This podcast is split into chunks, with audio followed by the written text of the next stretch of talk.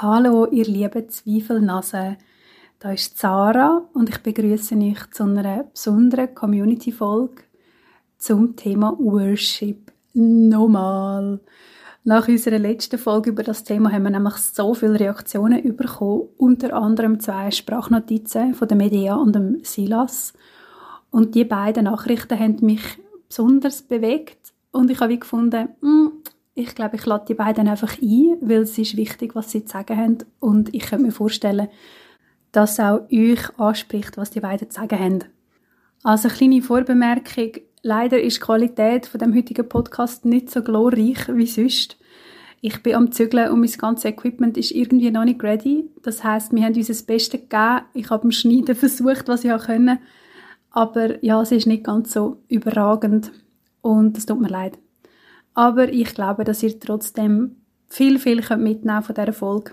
Und jetzt höre ich auf labern, sondern jetzt geht's los.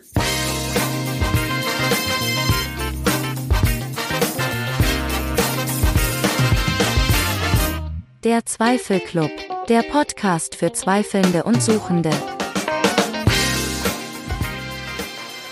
Ihr habt euch gemeldet auf die Folge von Worship und habt mir zwei Sprachnotizen geschickt. Beide übrigens ungefähr acht Minuten lang. Wir haben beide bis zum Sagen gehabt zu dieser Folge. Und ich habe gefunden, ja gut, Zweifelclub ist ein Club und der besteht ja nicht nur aus dem Dani und mir, sondern ihr gehört da irgendwie auch dazu. Dann äh, lade ich euch doch ganz frech einfach mal ein und dann reden wir darüber, was ihr uns da erzählt habt.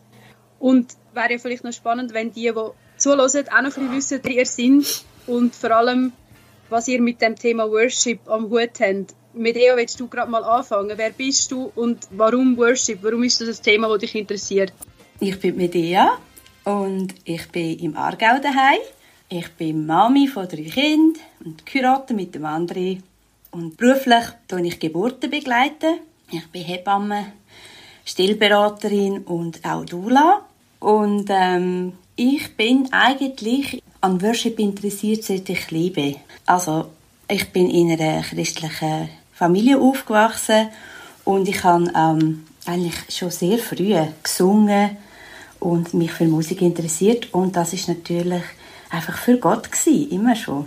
Und ähm, eigentlich erst später so in meinen Teenagerjahren dann wirklich also aktiv in der Kirche ähm, Worship. Ich gehe noch nicht fest ins Detail, aber wir können ja vielleicht vom Silas noch hören, wer er ist und vor allem, was er mit dem Thema zu tun hat. Und nachher komme ich nochmal zurück auf das Thema, was war und was jetzt ist, okay?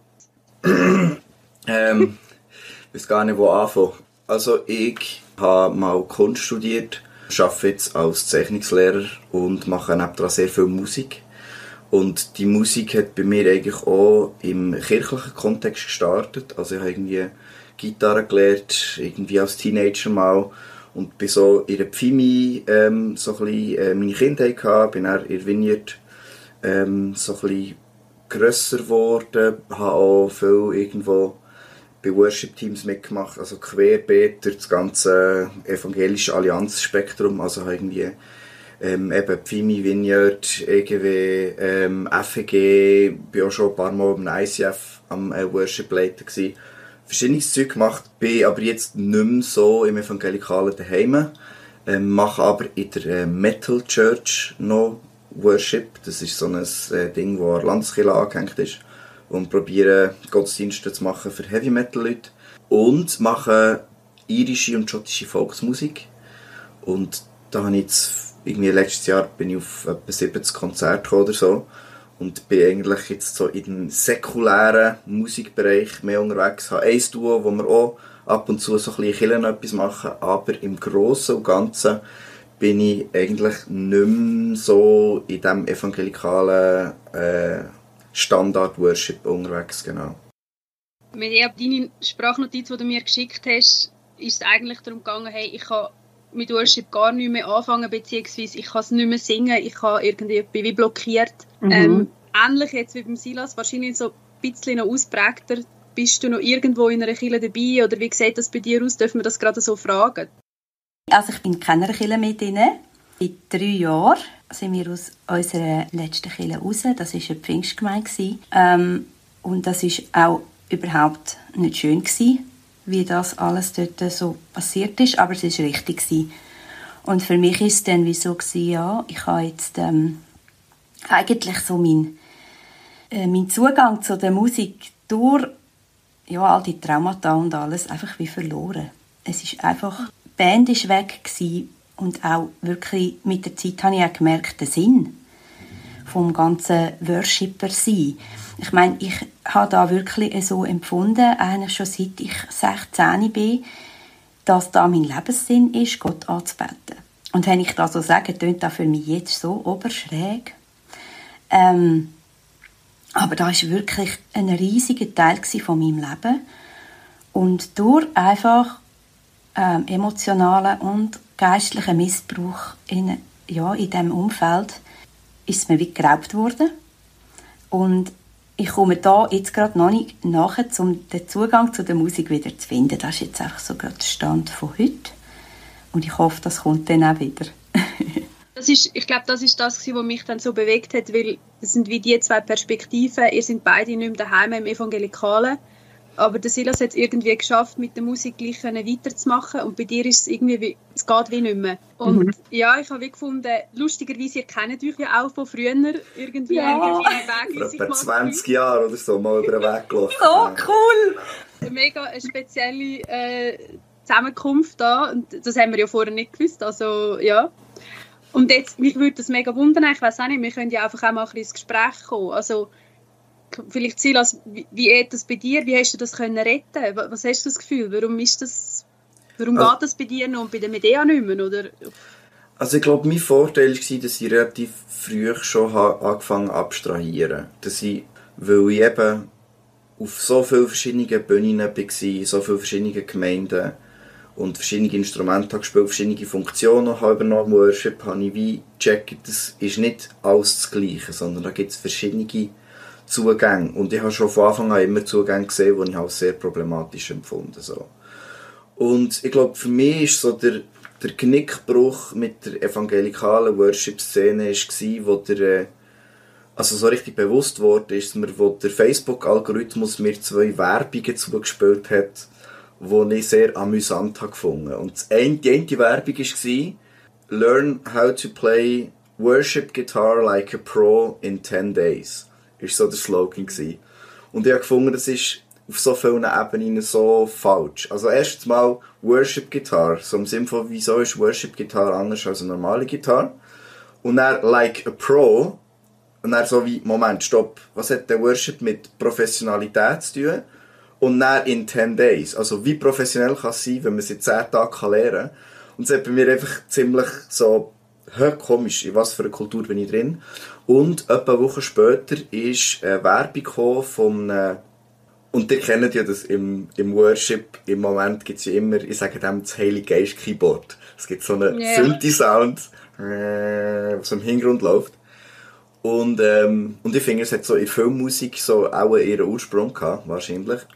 Und die Werbung dazu war von dem Dude, der die Samples hat zusammengestellt hat. Und der spielt irgendwie bei allen grossen Worship-Leitern rund um die Welt. Und er sagt er, willst du die exact same Sounds, die ich habe verwendet in dem und dem und dem und dem Album? Und ich habe einfach nur können lachend den Kopf schütteln und gesagt, wie, das kann es nicht sein. Also wenn ich zum Beispiel rein so vom, äh, vom äh, ähm, biblischen Ding ausgehe und dann hast du da die Bilder vom Schluss der Welt, wo alle Nationen und alle Zungen Gott anbeten und ansingen. Und ich habe mir das immer vorgestellt als Kind, das muss ja hunderte von Sprachen geben und hunderte von auch musikalischen Stilen und ich habe das immer als Positives genommen, die Vielfalt an Ausdrucksweisen, wie man Gott kann begegnen kann und das auch immer selber so erlebt, dass ich andere Zugang habe als andere Menschen. Und jetzt kommt mir einer und will quasi sagen, ich habe jetzt den Code knackt und jetzt sollen bitte alle Worship-Bands auf der Welt diesen Sound brauchen. Und für mich ist das dann einfach so, ja, für mich ist das dann einfach so wie die Art von Worship einfach wie gestorben. Ich fand, was, was, was willst du da noch? Das ist wie, es hat weder mit genuinem Ausdruck von einer persönlichen Beziehung mit Gott zu tun, wenn ich einfach formulaic alles kopiere, was schon passiert. Und es ist dann einfach manipulativ. Also, ich, ich Genau. Ähm, zur Frage zurückzukommen. Und ich habe das Gefühl, weil ich ja schon immer eben so die Skepsis hatte, gewissen Praktiken gegenüber, habe ich das wie können einfach auch abstrahieren. Ich kann mich noch erinnern, wo wir mal in einem, einem ICF Worship machen und dann haben sie mir so das äh, Plänchen gebracht vom Gottesdienst und da war so im 1-Minuten-Takt quasi definiert, gewesen, was kommt wenn. Und ich, wo aus der Vineyard komme, ist das ein Horror gewesen, oder? Bei uns hat es einfach geheißen, ah nein, wenn wir einfach während dem Worship das Gefühl haben, jetzt muss man eine halbe Stunde länger gehen, machen wir eine halbe Stunde länger, oder? Und dort war für mich klar gewesen, es gibt so viele verschiedene Versionen, wie man probiert, das zu lösen, dass ich wie gemerkt habe, wenn irgendwo eine Version auftaucht, die für mich problematisch ist, ich muss die ja nicht einfach gut heißen. Medea, was denkst du? bist du bist du am Nachdenken? Ja, ich, ich weiß gar nicht, wo anfangen. Also, eben, ich, ich habe mich eben ein befasst, also nicht, nicht extrem tief, aber es hat mich sehr beschäftigt, das ganze Manipulationsthema auch. Ähm, oder eben das ganze ähm, Ego, wo bei den Worshipper zu spüren ist, oder?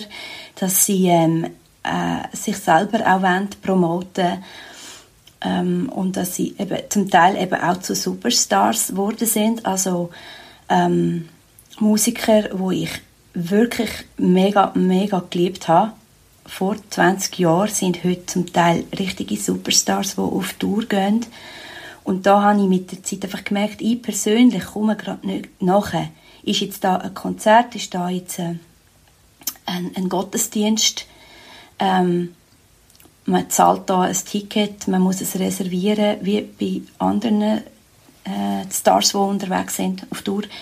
Ähm, und dann eben, wenn ich, ich habe dann eine Weile lang auch denen, bin ich denen noch gefolgt auf Social Media und habe gesehen, eben, dass sie ähm, vom Wirken vom Heiligen Geist reden und wie fest er gewirkt hat und wie er die Stadt verändert hat, wo sie hergekommen sind. Und dann habe ich einfach einmal das auch sogar körperlich gemerkt, dass mir wirklich schlecht wird. Und zuerst habe ich das einfach so auf mein, auf mein persönliches Erlebnis zurückgemünzt. Da triggert die jetzt mit dir, da ist einfach, du hast viel erlebt und so. Aber irgendwann habe ich auch angefangen, das einfach so ein bisschen von außen anzuschauen und einfach dann mal ein bisschen Revue passieren lassen. Ich war auch eine Frontfrau. Ich habe auch Lied gesungen. Ich habe im Geist gesungen. Ich habe das Wirken vom Holy Spirit erzählt und die Gemeinde geführt. Und da habe ich einfach, nebst dem, dass ich auch extrem am Dekonstruieren bin und gar nicht sicher bin, ob ich überhaupt noch Christ bin, ähm, was ich noch glaube, das ist jetzt immer noch ein mega Prozess. Aber es ist so wie, Warum habe ich geworshippet? Warum bin ich ähm, so begeistert gewesen, Gott anzubeten? Und was hat die Musik eigentlich gemacht, die ganze Manipulation? Also, ich habe mich dann eben ein bisschen, es hat mich immer schon fasziniert, was dann sehr äh, als esoterisch abgetan worden ist, immer in meinem Umfeld, mein Leben lang schon. Ähm, aber dass jetzt eben Schwingungen Einfluss haben auf Wasserstrukturen zum Beispiel. Oder dass Hirn ähm, auf gewisse Frequenzen anspricht, auf Megahertz-Frequenzen, dass man da, ich brauche das auch beruflich, ähm, das, da gibt es doch die Affirmationen für, für die Gebärenden und Entspannungsmusik, Meditationen, Geburtsvorbereitung. Und ich empfinde das als alles sehr effektiv. Und ich habe das anfänglich immer gedacht, ja, ist aber nicht, es muss ja von, von Jesus kommen, es muss vom Heiligen Geist kommen, nur dann ist es gut. Und durch meinen Bruch mit der Kirche und dann eben auch mit meinem Glauben, beim bisherigen, habe ich angefangen merken, das ist nicht schlecht. Das ist gut und das passt in all das hinein, warum mein Worship so berührend war, warum es mich so berührt hat, wenn ich im Worship war. Ähm, und auch, warum so viele Menschen immer wieder auf mich zukommen und mir sagen, deine Stimme, Gott wirkt so durch deine Stimme, die hat mich wie geheilt. Und wenn du singst, dann erbebt, erbebt die Hölle und Dämonen rennen davon. Das habe ich also nicht nur einmal gehört, das ist auffallend einfach immer wieder gekommen als Feedback nach den Gottesdiensten. Und dann plötzlich ist bei mir so wie für mich einfach so die Frage gewesen, ah, inwiefern hängt das mit all dem zusammen? Was ja so esoterisch ist. Und eben, es heißt doch ja auch, die ganze Schöpfung singt. Und ich bin heute davon so überzeugt, es ist ja auch wissenschaftlich erwiesen, dass alles Sound ist in der Schöpfung. Alles, jedes Lebewesen erzeugt einen Sound, ob wir es jetzt mit unserem menschlichen Ohr hören können oder nicht sei dahingestellt, sogar die Sterne vibrieren. Das tönt dann wie, wie Metal, Silas. Ja. das, das hat mich wahnsinnig berührt, wo, wo ich mich mit dem angefangen habe beschäftigen. Und dass ich einfach gewusst habe, okay, einen Schöpfergott gibt es definitiv, aber ich muss herausfinden, was ist jetzt, was soll ich jetzt noch behalten von dem und glauben und was ist einfach menschlich hineingebracht worden. Spannend, weißt du, was du sagst, mit, dass schlussendlich eben alles irgendwie tönt, weil eben schlussendlich, du hast es beschrieben, oder, äh, ist ja einfach eine Bewegung oder? Eine Schwingung und alles ist ja irgendwie, ähm, unser Auge ja auch, also das, was wir sehen, ist ja auch nur eine Welle, blöd gesagt, und die eine Welle ist halt genug schnell, dass man sie mit dem Auge sieht, die andere sind genug langsam, die nehmen wir mit dem Gehör wahr. Ich bin viel in Schottland am Musik machen und bin dort ähm, am Ende Tisch gehockt und dann haben zwei Musiker sich über das Licht unterhalten, das hinten im Raum läuft. Es hat so ein violettes Licht gehabt und er hat gesagt, das ist etwa ein B-Flat. So. Und dann hat die andere gesagt, ah ja, voll. Und ich bin neben dran gehockt und er dachte, was passiert hier? Und er, er so, ah, weißt du, wir sind darum beides Synästhesisten. Also es ist ja wie, wenn im Hirn quasi wie gewisse Sinne miteinander verknüpft werden und dann sieht man eben eher Ton als Farbe. Und für sie mhm. ist das wie das Normalste auf der Welt. Und er hat gesagt, es, er hat Jahre gehabt, bis er gecheckt hat, dass andere Musiker nicht Farben sehen beim Musikmachen, oder? Weil für ihn ist das mhm. Normalste der Welt gewesen. Und ich finde das eigentlich schon noch spannend, eben so wie der Zugang zur, zur Welt über die Musik. Und ich finde, das ist auch schön. Und für mich ist, für mich ist Worship, glaube immer gewesen, Ausdruck vom Leben, so. Also, ich erzähle Gott, was ich denke und fühle und was ich erlebe. Und dort hat es alles drin, oder? Da hat es irgendwie auch Fragen und Frust und Zweifel, aber es hat auch Party und so weiter und so fort. Aber es hat alles. Und was mir immer so abgelöscht hat als Teenager, dass alle immer nur selektiv haben wollen, gewisse Gefühle zulassen, gewisse nicht. Also wir sind an einen Gottesdienst gegangen und dann immer, yeah, und jetzt machen wir Worship und Feiern und Gumpen und Party. Und ich bin einfach dort und denke so wie, du kannst mich nicht zwingen, jetzt künstlich happy zu sein. Und ich habe dann einfach meistens wie schon dort gelernt, irgendwie die Emotionen, die die Musik macht, auszublenden und zu sagen, nein, ich, ich kann selber entscheiden, welche Emotionen ich habe. Und ich muss, ich muss mich jetzt da nicht künstlich mitreißen. Und interessanterweise, wenn ich aber dann eben selber auf der Bühne bin gestanden, habe ich gemerkt, wie simpel ist die Emotion vom ganzen Raum hin und her zu reissen mit ein paar wenigen Sachen.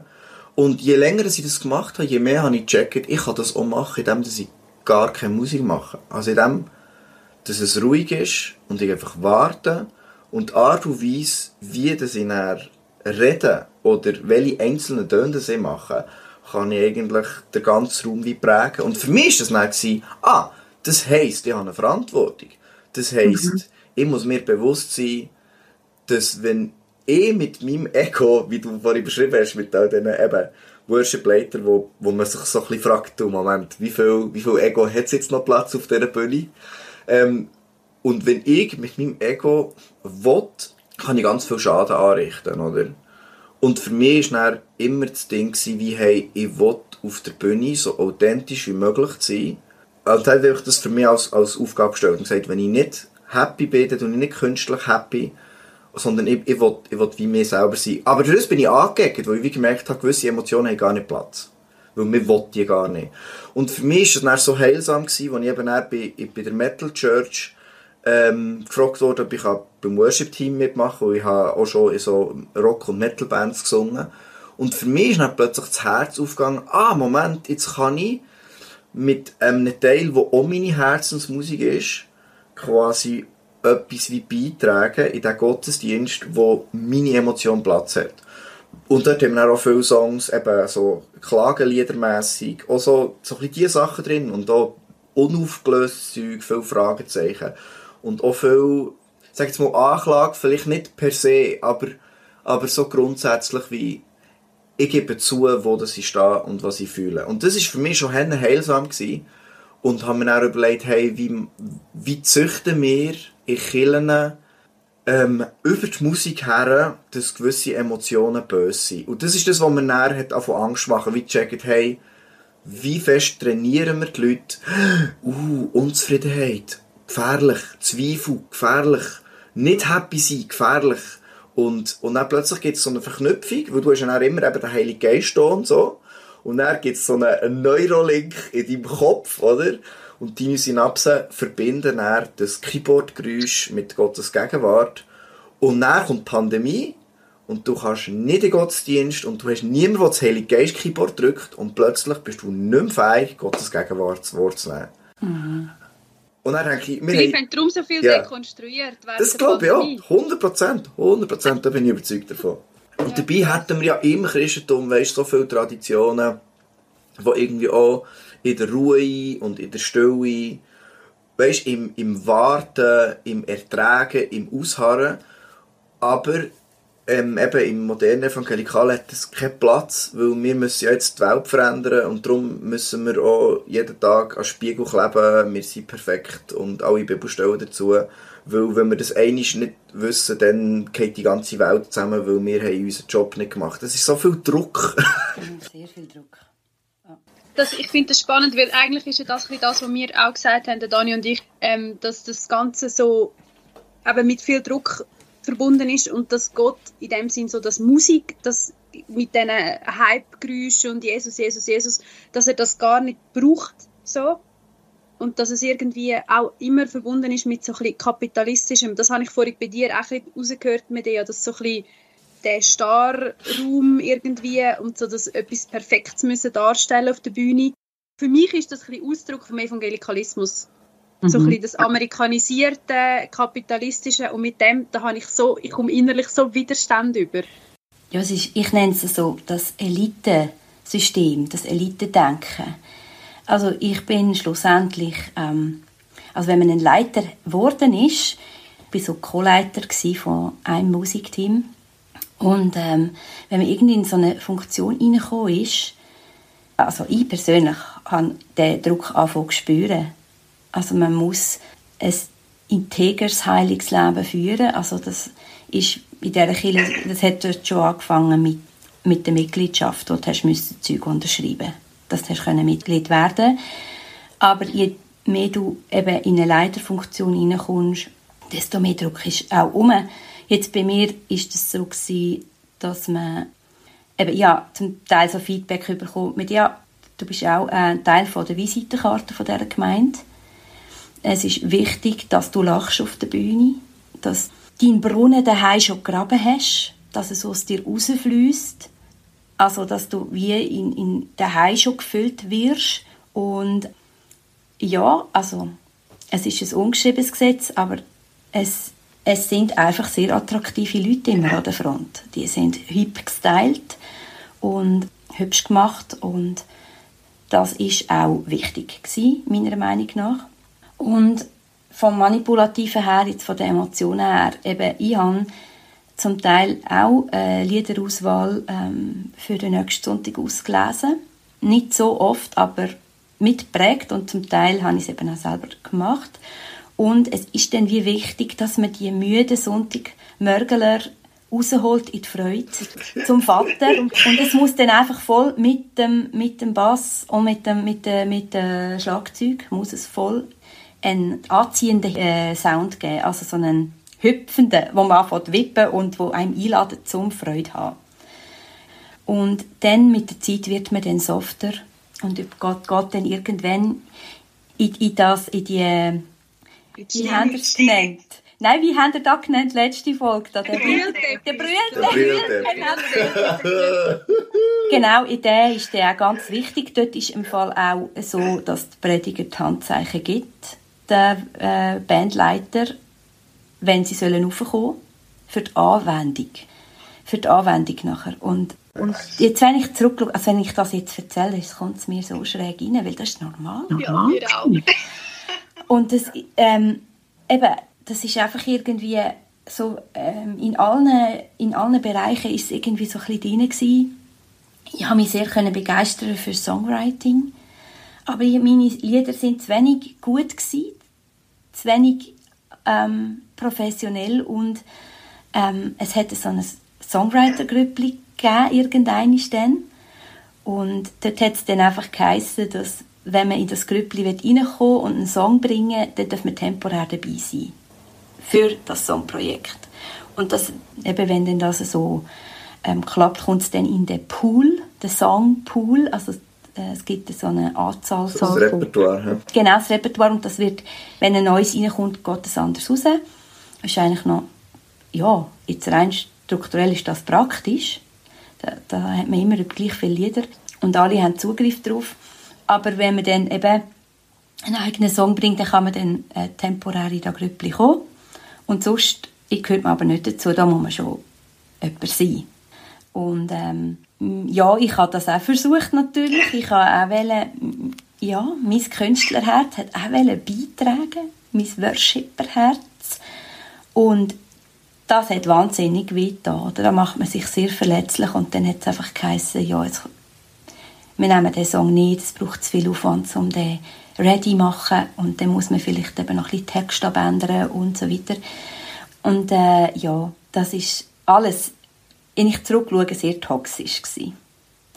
Und eigentlich bin ich heute froh, dass das, dass das nicht funktioniert hat, weil schlussendlich ich bin ein sehr gespüriger Mensch und bin immer, immer wieder konfrontiert mit all diesen unguten Sachen und habe es eigentlich tief in mir gewusst. Aber durch die Prägung und die Manipulation ist mir da nicht bewusst geworden. Erst später dann. Mhm.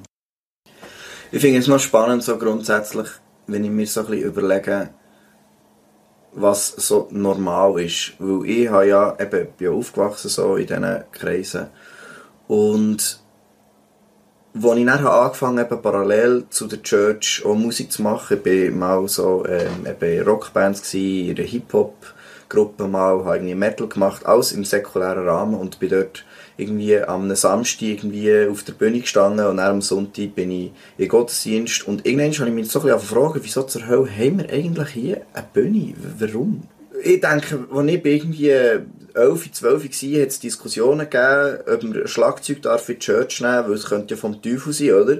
Und, und, und jetzt irgendwie ähm, ist wie, wenn das Schlagzeug nicht ist, dann haben wir zu wenig Power und wenn wir zu wenig Power haben, können wir die Leute zu wenig ermutigen und bla bla und bla bla. Und ich denke so wie, warum brauchen wir überhaupt eine Bühne und Licht und Zeug? Und ich sage das als jemand, der gerne auf der Bühne steht, oder? Und für mich ist zum Beispiel jetzt so lustig, wo in Metal Church, wo ich ja immer noch Worship mache, so viermal im Jahr haben wir, äh, spielt unsere Band dort im Gottesdienst und dann haben wir alles, oder? Dann haben wir Licht und Bühne und Laut und E-Gitarre und es klopft und ätscht. Und der passt für mich her, weil es gehört einfach in die Heavy-Metal-Kultur rein. So, dort gehört einfach, das muss laut sein und klopfen, weil es einfach, das ist die Kultur, so reden die. Und was mich immer so irritiert hat, ist, dass so in der Kirche wird dann so eine künstliche Kultur aufgezogen, die aber nichts mit dieser sollte zu tun haben. Ich finde, hübsche Menschen auf der Bühne, gut beleuchtet und noch eine Nebelmaschine, hat für mich nichts mit Gottesdienst zu tun. Das ist, das ist schon cool, aber es hat nichts miteinander zu tun. Und ich finde irgendwie, wenn du eine, eine Kille würdest haben von irgendwelchen ähm, High-Class, Elite, Performer, Blenders, meinetwegen, dann mach einen Gottesdienst, dass die Leute sich wohlfühlen. Aber warum musst du normalsterblichen Menschen die ganze Zeit das blöde Rüebli vor der Nase haben von so von Eleganz und Reichtum und Charisma und bla bla und bla bla und denken, es hat nichts mit, das, das muss nicht sein, das ist überflüssig. Das ist so ein Überbau und dann alle Killen rennen, wir haben zu wenig Musiker, wir haben zu wenig Techniker und dann denke ich, das ist ein Problem, das du dir selber geschaffen hast. Das brauchst du gar nicht. So, wir, wir brauchen, keine Ahnung, Hirten und Lehrer und, und so Zeug, ja, aber Techniker und Musiker so wie, ja, schwierig. Warum? Ich weiß nicht, ob ihr euch erinnert, in der Folge habe ich erzählt, das Gefühl von, du hast mal jemanden in den Gottesdienst einladen und dann hast du verschiedene Musikgrüppchen gehabt. bei mir, ich bin ein bisschen schon ja aufgewachsen und mir, ich muss wirklich sagen, im Nachhinein, vieles ist voll okay gewesen, in unserer Krishona. Eben unter anderem der Worship, weil dort haben einfach abwechslungsweise Leute Musik gemacht. Und dann habe ich eben von der Barbara und der Elisabeth erzählt, die haben zusammen gewohnt und dann haben die einfach halt auch zusammen Worship gemacht. Und ich habe das als Teenager habe ich das schrecklich gefunden, weil es ist einfach ja, es ist komplett schräg und auch die Lieder, die sie ausgesucht haben, so wirklich die ältesten von den alten. Und jetzt heute im Nachhinein muss ich aber sagen, es ist authentisch gewesen. Und ich glaube, darum könnte ich, mich heute könnte ich besser mit dem leben. Und ich glaube, das ist ja das, was du jetzt raus willst, dass das nicht authentisch ist. Ja. Und mich, mich nervt das auch so, weil man, man hört dann immer vom Zeitgeist und ja, die Menschen passen sich am Zeitgeist an und bla bla bla. Aber die Kirchen machen das ja genau gleich. Also es ist ja genau auch die Kultur von eben wieder Kapitalismus, von elitär, von man muss irgendwie einem Schema entsprechen, man muss schlank sein, sportlich, eine Frau muss ein bisschen adrett, äh, weiblich aussehen, aber nicht zu viel. Ah, oh, es ist so mühsam. Ich verstehe es nicht. Ist es nicht auch so, dass, ähm, dass einfach so viele Menschen ein riesiges äh, Minderwert haben? Und wenn sie dann so einen Kanal haben auf einer Bühne, wo sie wöchentlich oder sogar mehrmals wöchentlich die Anerkennung bekommen, weil sie selber so innerlich sich abwerten, das habe ich ein paar Mal beobachten äh, bei Menschen, die in Leitungsfunktion sind, die da wie brauchen, die, die Selbstpromotion, dass sie können wirklich ähm, sich wie, immer wieder absichern, dass sie gut sind, dass sie toll sind, dass sie liebenswert sind. Und mich hat das erschreckt, weil ich bin befreundet mit so jemandem, wo auf der Bühne leitet. Und ich habe zu dieser Person immer aufgeschaut, weil sie für mich so mega talentiert ist. Früher hat man gesagt gesalbt und ich habe sie auch wahnsinnig gern gehabt, die Person und ich bin immer so beeindruckt von, auch von, von ihrem musikalischen Talent. Und dann einfach immer wieder zu hören und zu merken, dass sie überhaupt nicht über sich selber so denkt. Und sich selber eigentlich mega abwertet, im Privaten oder außerhalb von, von dem Church-Setting.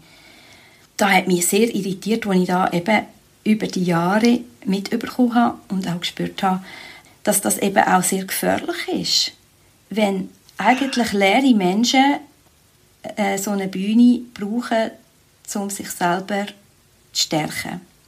Ich habe das Gefühl, es ist fast noch ein bisschen perfider, weil ich habe erlebt, dass es eben ein systemisches Problem ist. Und du hast erzählt, äh, Medea, dass du hast wie müssen ähm, das Mitgliederzeug irgendwie unterschreiben und dass man von dir hat Erwartungen hatte. Und ich habe 100% das Gegenteil erlebt. Und und ich glaube, es ist das gleiche Problem. Und zwar habe ich erlebt, dass, man, dass es mir scheißegal war, was ich mache oder was ich lebe, weil ich bin ja begabt. So. Ähm, ich bin, als ich bei, äh, bei der einen Church angestellt war und hatte ein Burnout, gehabt, das war vor etwa 10 Jahren. Und er hat der gekündigt, habe ich von zwei Churchen ähm, eine Anfrage bekommen, wie hey, möchtest du bei uns mitmachen? So. Und das ist irgendwie wie, ich bin an Konferenzen hergekommen, wo mehrere Gemeinden zusammenkommen. Ich bin dort auf die Bühne spaziert. Ich habe immer freie Hand gehabt, überall, wo ich bin hergekommen. Sei es, wo ich irgendwie, keine Ahnung, an einer Pfingstkonferenz in Bern irgendwie auf der Bühne gemalt habe oder an einer SIS-Konferenz E-Gitarre gespielt oder Worship geleitet, was auch immer. Ich habe immer erlebt, ich komme einfach rein, ich habe blöd gesagt, mir selber sein, aber habe dann irgendwann gemerkt, gewisse Sachen sehen die anderen Leute als problematisch, also behalte ich es lieber für mich. Aber es hat auch niemand nachgefragt. Und ich, bin, ich habe gemerkt, ich kann mich über meine Gaben einkaufen. So, ich habe irgendwann gecheckt, die Not nach guten Musikern und guten Technikern und guten Bühnenleuten, die ist so groß, weil das Bedürfnis dort von diesen Kindern so, so hoch ist, dass man sich einfach ausleisten kann. Und ich habe dann wie für mich wie gemerkt, dass ich, obwohl ich eine der einflussreichsten Personen war bei mir in meiner Church, weil ich habe irgendwie zweimal im Monat Worship geleitet, eine Predigt und eine Gottesdienst geleitet und habe noch so ein paar Sitzungen geleitet. Und trotzdem hat niemand gewusst, wo bin ich zum Beispiel persönlich mit meinem Alkoholproblem dran. Es war nicht relevant. Gewesen. Es hat es auch niemand mhm. gewusst, es hat sich auch niemand darum gesorgt.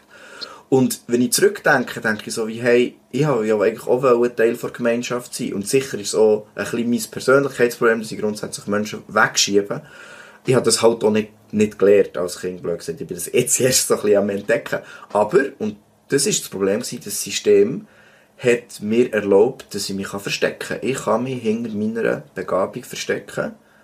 Und ich habe das Gefühl, das ist wie zwei Seiten der gleichen Medaille, weil endlich geht es eben nicht, du als Person bist Teil und als Teil gehst du dir rein, sondern wenn du dir reingeben willst, musst du entweder Teil werden oder, oder eben nicht, wie in meinem Fall. Es ist ein bisschen gleich. So. Ja, bei mir war es sehr voll die Kontrolle. Gewesen. Also eh, generell habe ich in dieser Kirche eine riesige Kontrolle gespürt. Das ist auch eben, ja, auch im sogenannten Seelsorgezweig. Da wird man ermutigt, als Gemeinsmitglied einmal im Jahr zu gehen, zum gesund bleiben, zum heil bleiben. Aber nachher wissen die Leute Bescheid über dich. Ja, das ist wie das also, neue Beichten. Also das kann halt auch ja, instrumentalisiert werden, ja. Und ich bin dort sogar eben in dem Ministerium drin und ich habe so viel Manipulation gespürt, aber das ist viel, damals viel zu überfordernd für mich. Und zumal muss ich auch noch sagen, ich habe damals ein massiv schlechteres Selbstspiel als heute. Ähm, heute kann ich anders das anschauen und anders darüber reden.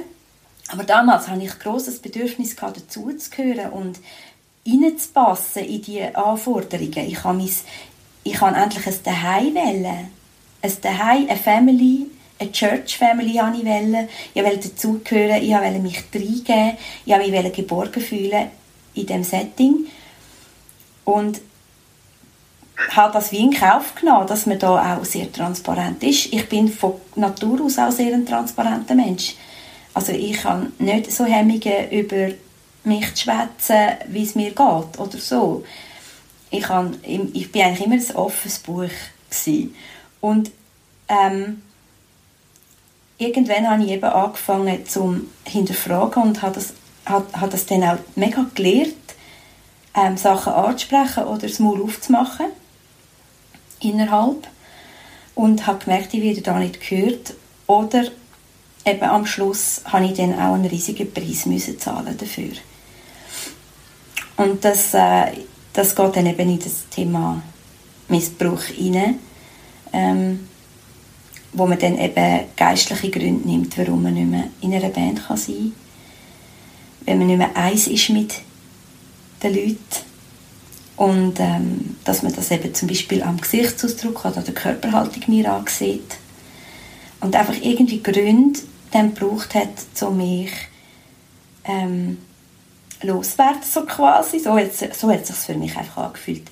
Und da habe ich gemerkt, sobald ich anfange stehen und nicht mehr mich hineingebe und anpasse überall, sondern anfange eine eigene Meinung laut zu äußern oder auch zu sagen, da läuft schief, da ist nicht okay, dass man dann eben sehr schnell abgeschnitten wird und dass das eben dann keine Familie mehr ist und eben zum Beispiel von der Band habe ich seit drei Jahren nicht mehr gehört. Ich bin rausgeschmissen und seither hat sich niemand mehr gemeldet und das außer der Worship-Pastor, aber so die allermeisten die schneiden dich dann einfach ab und das ist dann nicht irgendwie ein Thema, sich nachher noch zu erkundigen.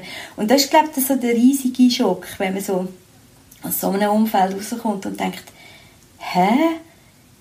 Das, ich bin doch ein Teil von euch. Und ihr liebt mich doch. Ich liebe euch. Und ihr seid doch meine Familie. Und ich, ich bin doch nicht nur einfach irgendjemand, der am Sonntag manchmal mal zuhinterst in der Reihe sitzt. Und das ist irgendwie das, das, was mich so beeindruckt. Weil das ist Manipulation, auch innerhalb von der, von der Worshipper, jetzt gerade zum Thema, ähm, dass es eben doch sehr Bedingungen hat, dass man dort dabei sein kann. Ich habe mehrere Gedanken. Das eine ist, Silas, das, was du gesagt hast mit diesen, mit diesen zwei Medaillen, Weil ich habe das sehr ähnlich erlebt. Bei mir ist das auch immer so gewesen, vor allem als Teenager, aber auch später. Man hat mich gerne überall ein bisschen eingesetzt, weil Sarah ist so ein bisschen speziell und so ein bisschen anders. Und äh, dank ihr kann man ja zeigen, dass Christsein auch cool ist, nicht wahr? Äh, was ja völlig abstrus ist, so Christsein Quote, cool. Du bist so der Quotenkünstler, ja. gell? Ja, wirklich. Und dann habe ich noch angefangen mit Tätowierungen, oder? Und dann ist sowieso klar gewesen. Und ich habe immer gefunden, es ist sehr unauthentisch und gleichzeitig aber glaube ich, Medea, dass es auch jetzt bei diesen Rückmeldungen, wir haben so viele Rückmeldungen auf das Thema bekommen. Ich glaube, die Mehrheit der Leute ist auf der Seite, wie du bist. Die erleben das gleich wie du. Also so, ich muss einem gewissen Schema entsprechen, ich muss einem gewissen Bild entsprechen, damit ich überhaupt auf die Bühne in einer Leitungsfunktion etc. bin. Ich glaube, die wenigsten erleben das so wie der Silas und ich. Jetzt einfach rein von den Rückmeldungen her. Ja.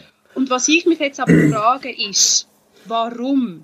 In einer Kirche sind doch alles Menschen wie mir also das ist ja, ich glaube, die wenigsten sind wirklich narzisstisch oder, oder irgendwie psychopathisch oder irgendwie, ich meine, das sind glaube 0,1 Prozent von der Bevölkerung hat wirklich... Das längt, du brauchst ja nicht so viele Leiter, oder? Ja, aber also jeder Fille in der Leitung, das kann ich mir einfach nicht vorstellen. Also wir sind das System. Wieso lernt das Leute wie mir zu? Das kann ich nicht. Ja, das, das stimmt. Das will mir nicht in den Kopf. Also, habe ich es jetzt richtig verstanden? Also ich weiß einfach, dass es der Worship in der Kirche, wo ich war am Schluss, ein, ein riesiger Einfluss war aufs Image der Kirche. Ja. Oder? Ähm, also das habe ich gehört, dass wir Visitenkarten sind, der erste Eindruck. Und da wird zwar mega gewünscht, überall haben sie Worship haben, auch in den kleinen Grüppli und Schulungen. Worship ist einfach wichtig. Aber schlussendlich investieren in Worship ist jetzt dort nicht so prioritär gewesen. Also äh, investieren in, in gute Leute, die einem coachen oder in, eben in Musiker oder in, in ich habe das Gefühl, das Problem ist, dass Worship monopolisiert ist. Oder? Die Kirche sagt, das, was wir am Sonntagmorgen machen, ist Worship. Und dadurch haben sie natürlich auch, dann können sie das labeln. Und dann ist einfach das Worship, was alles andere nicht. Und also ich möchte ähm, mein, eines von meinen tiefsten Erlebnissen von den letzten paar Jahren erzählen. Und zwar bin ich eingeladen bei Freunden in Schottland und die haben mich eingeladen zu so einer traditionellen House Kaylee. Das ist so eine, eine Highland-Tradition. Wir laden einfach Nachbarn und Freunde ein zu sich heim und dann tut man ähm, Musik machen zusammen, ähm, Whisky trinken, Geschichten erzählen. Perfekt, oder? Und ich bin dort her und, und, und das hat mir völlig, das hat mir völlig ausgehängt, weil das ist so kontra gewesen, was ich erlebt habe, ähm, irgendwo in meiner Killer-Tradition. Es es hat übrigens nichts mit Killer zu tun gehabt, es ist einfach Tradition dort, das gehört einfach dazu. Ähm, aber wie die Leute sind aufgenommen wurden dort und wie jeder ist zum Zoo gekommen, wie man dann zugelassen hat und wie man dann irgendwie den Platz gegeben hat und das Miteinander, es ist so ehrlich und authentisch gewesen. und das ist für mich so gewesen, wie ich mir irgendwie als Teenager habe vorgestellt, so müsste irgendwie gemeint sein. Man hockt zusammen, man isst, man redet. Und die Musik ist einfach ein Teil davon. Und die Musik ist ein Ausdruck vom Leben. Und dann kommt mal jemand, der etwas äh, Fröhliches macht, dann jemand etwas, etwas Trauriges hat, dann macht man etwas zusammen, dann macht wieder mal jemand etwas alleine. Und dann kommt irgendeine Geschichte, die erzählt. Und das ist mir so eingefahren dann. Und etwas vom Krasseste war, ich bin ja her mit meiner ah, ich will dort dazugehören, zu dieser Kultur, ich will zeigen, dass ich etwas kann und so, und, und sie, die das gehostet hat, ist eine absolut geniale Gigerin. Und ich habe das Gefühl gehabt, ah, ich will unbedingt mit der spielen und er zeigen, dass ich etwas kann und ich will irgendwie, so, wie ich es halt in der Church habe gelernt, du musst irgendwie dienen, weil sonst springen dir ja deine Gaben nicht und du musst es ja irgendwie eingeben und wertschöpfen und eben Visitenkarte und bla bla bla. Und dann bin ich aber so überfordert gewesen, weil die hat absolute Anfänger eingeladen dort, zum Teil, oder? Wo natürlich dann rhythmisch das, was ich habe probiert zu spielen, irgendwie ein bisschen verkackt haben und ich so, ah, nein, und so. Und dann habe ich mich aber ab mehr aufgeregt, so, hey, warum bin ich so, warum bin ich so, warum gebe ich denn nicht einfach den Platz, oder? Bin ich raus an die frische Luft, mich ein bisschen erholen, wieder reinkommen. Und dann gesagt, okay, jetzt probiere ich mehr zuzulassen, statt einfach durchzupflügen. Und dann hat dort eine Harfe gespielt und die hat so eine, eine Behinderung gehabt, ich weiß nicht genau, was es ist, so, so spastische Lähmungen im Gesicht und an den Händen, Beinen, überall. Und dann hockt die an die Harfe und ich denke, oh nein, die wird sich jetzt Hände blamieren und es wird Hände schlimm und, und ah, und, und dann hat die Harfe gespielt und es war so schön gewesen. Sie hat zwar halt jeden vier Ton rhythmisch nicht am richtigen Ort und ab und zu wieder einen verpasst und so, aber es war so schön gewesen, und es war ruhig gewesen, und die Leute haben zugelassen. Und dann habe ich mich so geschämt, so wie, hey, was läuft bei mir? Ich mit meiner, oh, ich bin professionell und ich spiele ein Konzert und ich habe Bühnenerfahrung und so. Und da kommt irgendeine, die nicht einmal Kontrolle über ihre eigenen Finger hat und spielt mich emotional an die Wand, oder? Und nachher kommt das Gespräch, wo ist wie ein perfekt kuratiertes ähm, Radiogespräch und alle Lieder waren einfach Teil davon und ich war so ein bisschen grumpy und habe gefunden, ja, so in meinem Trotz, in, ja, jetzt sage ich halt nichts mehr, jetzt bin ich nur noch Beobachter, oder? Und dann kommt der Teil, wo ich merke, hey, jetzt passt das Lied, das ich geschrieben habe, voll rein. Und dann habe ich gedacht, ah, okay. Und dann habe ich das Lied dort erklärt und gesungen. Und das Lied hat dort, bei diesen sechs Leuten, die sie übrig geblieben ist langsam spät geworden, hat so viel mehr Bedeutung gehabt, als vor 100 Leuten spielen. Und dann, wo wir noch zu dritten sind, hat dann die Gastgeberin das Gefühl gehabt, wahrscheinlich ermutigt von genug Whisky, sie will jetzt gleich auch noch etwas singen und so. Und dann hat die das Gitarre vorgenommen und hat irgendein Lied gesungen von irgendeiner Band, die für sie von ihrer Jugend her wichtig ist ich hocke dort mit meinem Gläschen Whisky auf dem Sofa und ich einfach gerannt, gerannt, gerannt. Es ist so schön, so authentisch, so ehrlich, so zerbrechlich, so nicht perfekt, so keine Audience. Es war einfach ehrlich gewesen. und ich bin dort mit meinem Gläschen und ich bin also ein sehr getriebener Mensch, der immer unzufrieden ist. So. Aber in dem Moment höre ich mich selber so denken, falls ich jetzt sterbe, ist es im Fall voll in Ordnung. Und das ist, das ist so ein komischer Moment gewesen. Ich bin einfach dort und ich bin einfach zufrieden. Und das Krasseste für mich ist, es hat nichts mit meiner Musikalität zu tun gehabt. Sondern ich habe die ganze, die ganze Zeit immer gelernt, du bist nur etwas, wenn du mitmachst. Du bist nur etwas, wenn andere dich sehen und das bestätigen. Und du bist nur etwas, wenn es zählt und wenn es aufgenommen ist und wenn es aufbauen kann und so. Und dann bin ich in dem Moment und sage wie, nein, das ist das, warum dass ich angezogen bin von Musik und auch von Worship. Von authentischen, emotionalen Ausdrücken, die aus dem Leben rauskommen. Und mir hat, das, mir, hat das, mir hat das Erlebnis zerstört. Ich bin dann zurück und habe gedacht, hey, wie mache ich Musik? Wie lebe ich gemeint? Was läuft hier? Und eben, wie gesagt, das ist nicht ein religiöses Erlebnis gewesen, sondern es ist einfach eine Tradition, Freunde, Nachbarn, wir machen zusammen Musik. Und ich habe einfach gefunden, hey, unsere Gemeinde bräuchte mehr von dem und weniger, weniger von dem pseudo-professionellen irgendetwas es ist wieder einmal mehr das, das authentisch sein und das ist wieder meine Barbara, meine Elisabeth. Also eigentlich im Nachhinein sind wir 20 Mal authentischer gewesen als, als äh, jede ICF-Veranstaltung. Wobei ich dort auch nicht allen absprechen dass sie, dass sie nicht ernsthaft Musik machen und Freude haben an dem. Aber so das, das Plädoyer für, für echte Menschen echt la, la sein und echt la Musik machen und echt la brüllen, lachen, Freude haben, was auch immer und nicht an einem Schema folgen. Ich glaube, das ist ja das ein bisschen, dass wir das alle drei eigentlich vermissen in den, in den Kirchen. Und mit dir auch noch ganz kurz, ähm, was mir noch eingefallen ist, wo ich nur so habe zwei Sätze von dir gehört, ähm, wo Sarah erzählt hat, dass du dich eben gemeldet hast und dass du eben irgendwie wie gar nicht mehr wirklich kannst singen, weil die das irgendwo so ein bisschen hat und ich mich erinnere, wie ich die eben vor 20 Jahren erlebt habe. Und mhm. ich habe kaum, ich habe, ich habe kaum Erinnerung. Ich weiss nur, ich weiss nur noch, wir sind dort irgendwie als Grüppli auf den Hügel, Hügel raufgelaufen dort mhm. und wir haben irgendetwas geschnurrt und gemacht und du bist so ein bisschen links rausgehockt, für dich alleine, bist dort so ein bisschen ähm, in die Landschaft rausgeschaut und hast einfach zufrieden vor dir hergesungen. So.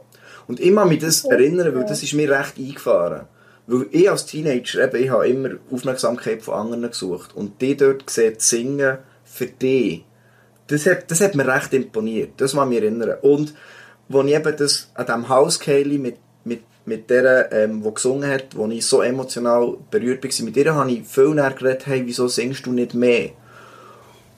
Und wir haben so ein bisschen probiert herauszufinden, was ist es. Und bei ihr ist es, also meine These ist einfach, das, was mich so berührt hat bei ihrem Singen, ist, dass es halt wirklich so ehrlich war. Das heisst, das, was sie singt, das hat sie gelebt und geglaubt. Und dadurch ist sie anfällig, tausendmal anfälliger für Aussending als ich. Und sie hat gesagt, sie leide unter Perfektionsdruck und Leute kritisieren sie und machen und so. Und das sie, und ich habe dann gesagt, ja logisch, wenn du singst und du bist der und du machst dich auf und du bist ehrlich und dann kommt irgend so ein Trottel und fängt dich an kritisieren und checkt nicht, dass er eigentlich nicht kritisiert, ob du die Ton bereicht hast, sondern dass das bei dir wie reingeht. Weil du hast, du hast dich aufgemacht, du, du bist der gewesen. und plötzlich ist die Kritik nicht an unseren Fähigkeiten, sondern irgendwie an uns. Und ich verstehe, ich verstehe, wie er der Weg kann sein, weil das hat sie so gemacht, dass sie dann sagt, hey, ich singe nur, wenn es wirklich muss. Oder wenn ich allein bin, dann geht's. Aber ich kann nicht mehr.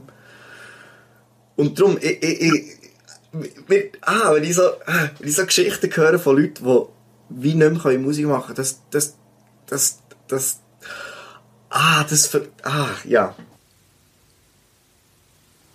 Ja, ich habe jetzt gerade auch irgendwie Hühnerhaut gehabt, dass du erzählt hast mit dieser Geschichte, dass man der dort auf dem Stein hockt und für sich allein singt. Ich das weiss es äh, nicht mehr. Das ist ja das, was dir viele Leute gesagt haben in dem Fall. Also es bestätigt ja jetzt einmal mehr schon eine Gabe ist.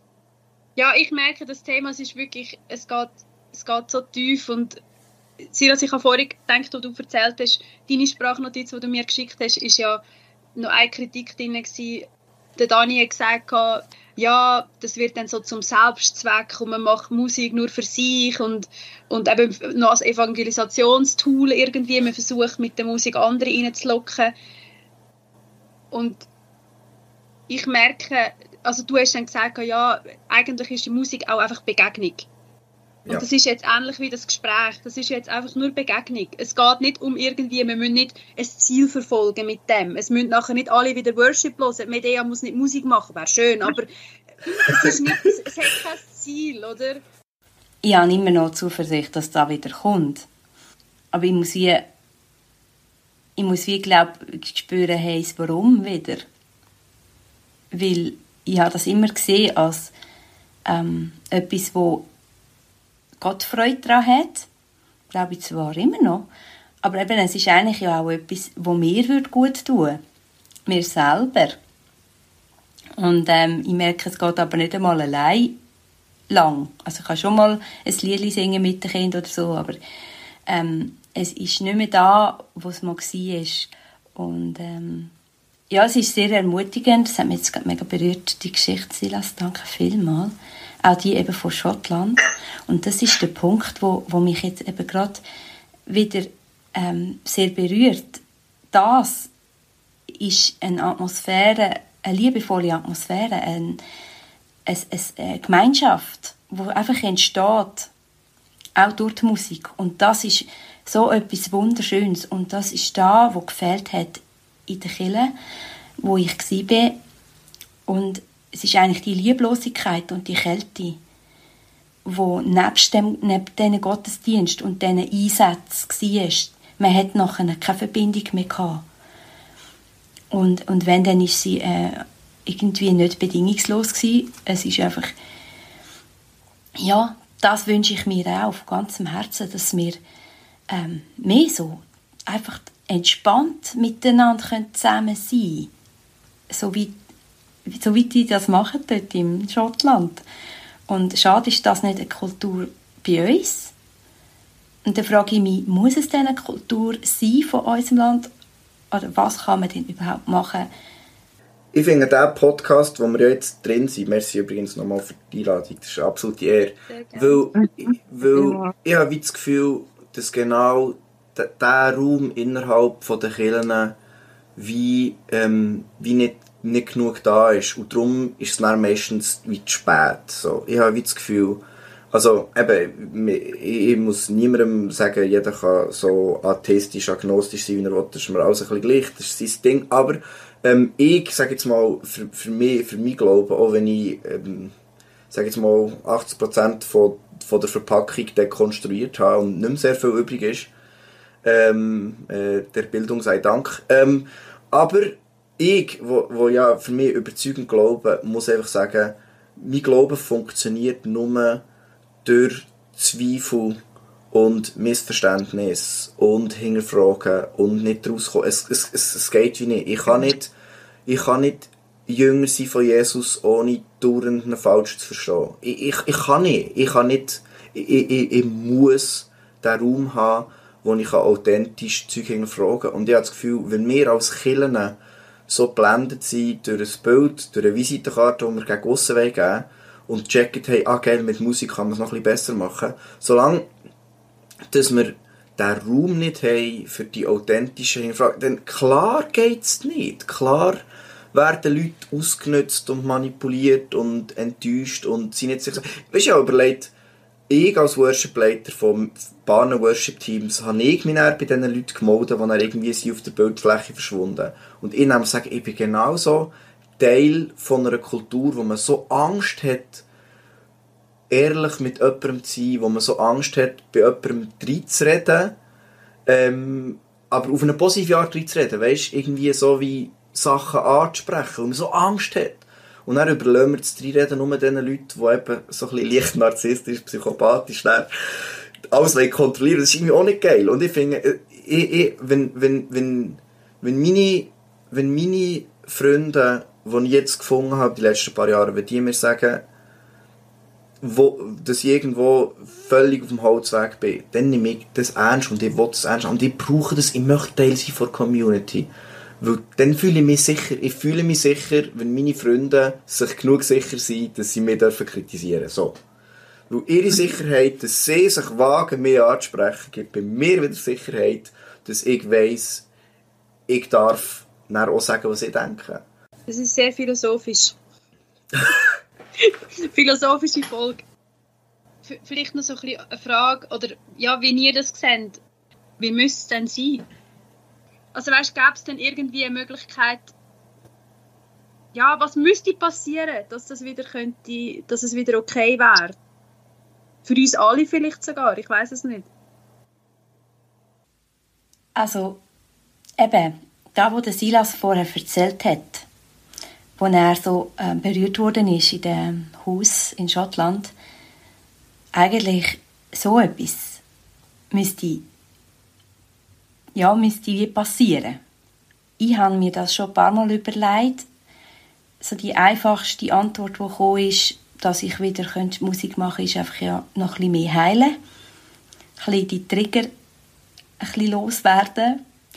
Ähm, aber eigentlich fehlt vor allem die Gemeinschaft, das, der sichere Rahmen, der, der druckfreie Rahmen, mit der liebevollen Atmosphäre und der Akzeptanz und einfach auch dem aufrichtigen Interesse am anderen, das fehlt.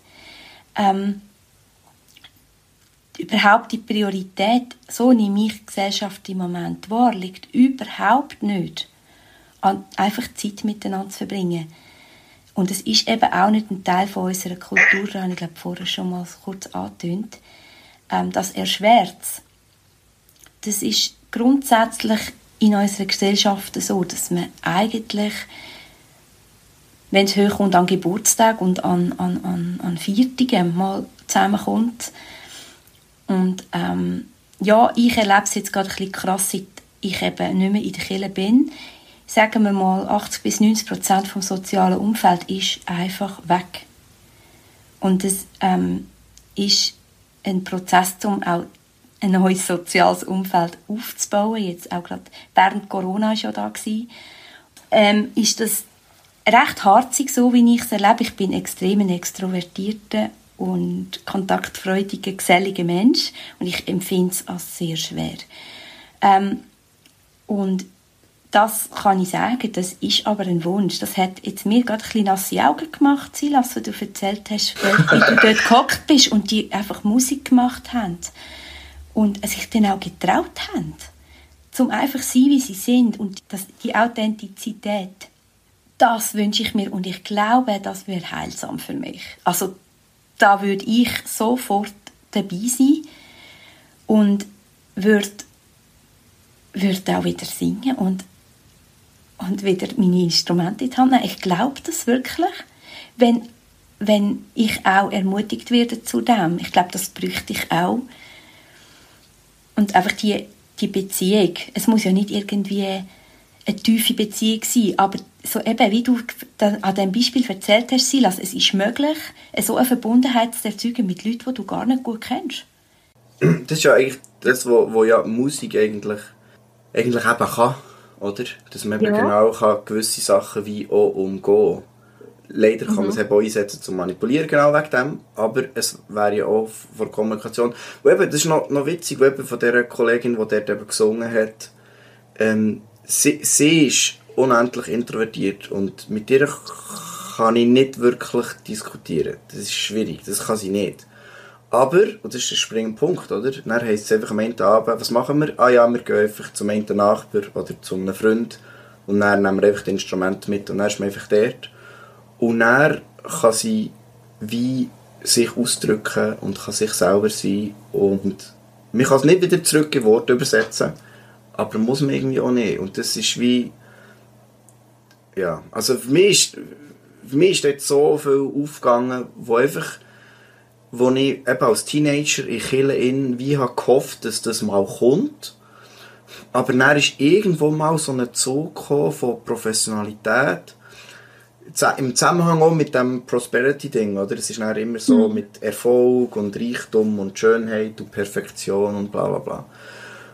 Und das hat mich abgehängt. Und darum habe ich mich dann halt eben auch vom Evangelikalen wegbewegt, wo ich das Gefühl hatte, wie, ähm, ich, ich, ich, ich, ich kann das gar nicht. Ich bin viel zu antikapitalistisch eingestellt, für hier einen High-Performer darzustellen. Das ist, mir, das ist mir zu blöd. Das wollte ich gar nicht. Also das Dekonstruieren ist ja in dem Fall irgendwie doch auch eine Chance. Also auch eine Chance für die Kirchen eigentlich um das mhm. einfach mal loszuwerden, der Zopf, den wir irgendwie in den 60er oder 70er Jahren irgendwie aufgesammelt haben. Chile war ja früher nicht unbedingt so, gewesen, zumindest nicht in der Freikirche. Also die pietistischen Kirchen haben ja nicht so funktioniert. Das ist irgendwie mit dem amerikanischen kapitalistischen Zeug reingekommen. Ich kann das historisch noch schnell ein bisschen verknüpfen, oder? Weil ähm, wenn, man, wenn man schaut, bei der Entstehungsgeschichte von der Vineyard zum Beispiel, der John Wimber war ja selber Musiker und hat ja dann einfach äh, sein Jazzmusiker da sein an Haken gehängt, um dann Killen zu bauen. Und als er dann hat angefangen die Worship-Dinge aufzubauen, haben sie irgendwie einen internationalen Marktanteil gehabt, Worship-Musik von etwa 80%. Also das heisst, es ist gar nicht vorher so dominant rum Und sie haben nachher halt ähm, bei all ihren Konferenzen einfach gesagt, wie wir Musik machen wollen, die zugänglich ist. Accessibility ist wichtig, dass es kulturell näher ist bei den Leuten, dass sie es können und dass, es, äh, dass man kann mitmachen kann, ist ein wichtiger Punkt. Sie haben gesagt, hey, es kommen ganz viele fremde Leute und die überfahren wir mit 20 äh, strophigen Liedern, wo sie nicht, es muss einfach sein, es muss Pop sein. So. Und diesen Gedanken kann ich nachvollziehen, aber das Problem ist, er war halt so erfolgreich gewesen, dass dann etliche Denominationen angefangen haben, vor allem nach Hillsong eine Zeit lang und andere, halt einfach die Formeln zu übernehmen. Es ist dann nicht mehr, es ist dann nicht mehr intentional gewesen, ah, das ist jetzt etwas Spezielles, was wir machen für uns. Und gell, die sind ja aus der Jesus People Bewegung, die waren ja auch Hippies gewesen, und das ist halt alles noch so ein bisschen mit äh, Musik und so, das war anders gewesen, oder? Aber plötzlich wird die Formel übernommen und plötzlich muss jede Gemeinde auf dem Kon Kontinent die gleichen Sounds haben, weil man einfach wie die Formel kopiert hat und jetzt müssen dummerweise alle die Formel erfüllen, oder? Und darum müssen alle auch immer drei Worship-Teams haben, auch wenn die Gemeinde nur 50 Nasen hat. also nochmal ein Aufruf zur Dekonstruktion. Das ist, das ist schwierig, aber ich glaube, das ist auch heilsam irgendwie. Also ich merke das ja bei mir selber, dass viel wieder geht oder viel wieder möglicher ist. Ähm, ich habe eigentlich nicht mehr etwas auf dem Herzen. Ich habe das Gefühl, wir haben so viel geredet und es gibt eine, eine längere Folge als, äh, als die anderen Folgen. Aber ich will gleich nochmal auftun, Medea, vielleicht hast du noch irgendetwas, was wir nicht angesprochen haben aus dem Podcast oder einfach von dir, wo du unbedingt noch loswerden willst. Hm ja, mir liegt es eigentlich mehr am Herzen, dass man den anderen anfängt wieder zulassen. Gerade in den Kirchen innen. dass man ähm, wegkommt von du hast die Position, du hast die Position und je nachdem, welche Position du hast, ja, desto weniger hat deine Meinung Gewicht oder ja, auch einfach das, das Miteinander, das würde ich mir so wünschen, dass ähm, die Liebe wieder fließt. Die wollen es doch in den Kirchen auch, dass die Liebe fließt und dass sie eben jetzt auch zwischen den Leuten fließt. Das wäre wunderschön. Und da können wir nur bei uns selber anfangen. Wir können nur bei uns selber Entscheidungen treffen, dass das möglich wird. Das ist eigentlich da, wo mir mega auf dem Herz brennt. Weil dann ergeben sich dann auch wieder die, die schönen Momente miteinander. Und das ist eigentlich da, wo dann auch wirklich berührt und bleibt und wo man dann auch Gott mega kann erleben drin. Silas, Ah, Was geht dir durch glaub. hast du genug geredet? Ich glaube, alle Punkte, die ich vorgängig durchgegachert habe, die ich unbedingt möchte sagen, sind irgendwann im Verlauf des Gesprächs mal auftaucht. Ja. Ähm, und das ist, das ist es vielleicht. Ich, ich finde, ähm, ich finde, wir, wir, wir, wir müssen, wir müssen auch ähm, reden und denken. So. Ich glaube, wir müssen beobachten, unser eigenes Verhalten, das Verhalten von anderen und, und nicht einfach blind Zeug machen. Die, das, die Blindheit macht mir manchmal Angst. So. Und es versteckt sich hinter Gehorsam und hinter irgendwie, ah, das ist doch so eine, eben gesalbt haben wir gehabt, so, leg deine Hand nicht an gesalbt und so. Und dann, ja, musst du ja nicht umbringen, aber kannst ja gleich deine Kritik äußern. Also, es ist so ein bisschen, ja. Ich glaube, meine Liebessprache ist kritisieren. Wenn ich jemanden liebe, dann kritisiere ich ihn auch. ja, hey, es hat mega Spass gemacht mit euch zwei. Ich weiss nicht, die, die zuhören, wahrscheinlich haben ihr auch noch tausend Sachen. Ich könnte mir vorstellen, dass ihr äh, euch dann auch wieder melden wollt. Es gibt vielleicht noch eine Folge, Folge, Folge, Folge. Aber ich glaube, wir dürfen auch euch erreichen. Je nachdem, wenn wir etwas zu euch noch sagen Ich weiss nicht, wäre das möglich, dass man sich mit euch in Kontakt setzt oder, oder lieber nicht? Ja, auf jeden Fall. Ja, genau. Also, mich findet man überall im Internet unter Quiril, Q-U-I-R-I-L-L, auf allen Socials einfach anschreiben. Genau. Du, Medea, wo findet man dich? Eigentlich unter Medea Wildemann oder unsere Dula. Also ich glaube, wir sind da auch mega offen, um in Kontakt zu treten. Und ja, ja ihr seid nicht die Ersten, die sagen, hey, wir müssen irgendwie da ein bisschen weitergehen. Es gibt eben viele aus, aus der Community, die sagen, ah, kann man nicht einmal einen Zweifelclub-Tag machen zum Treffen, dass man ein bisschen austauschen und vernetzen kann. Und ich glaube, das ist äh, irgendwann früher oder später, wenn wir das wirklich mal machen, weil da kommt so viel Gutes. Und es ist die Spannung zwischen Glauben, nicht Glauben, atheistisch, agnostisch, immer noch Glauben, das ist die Spannung, die bleibt auch spannungsvoll, aber irgendwie schaffen wir es, sie auszuhalten und es hat mich sehr äh, gefreut, mit euch zusammen da zu reden. Und danke vielmals, macht es gut. Danke vielmals. Das war der Zweifelclub, der Podcast für Zweifelnde und Suchende. Eure Hosts waren wie immer Daniel Schönknecht und Sarah Staub. Dieser Podcast wird unterstützt von der Evangelisch-Methodistischen Kirche Schweiz. Folgt uns auf Instagram unter der Zweifelclub. Bis zum nächsten Mal, ihr Zweifelnasen.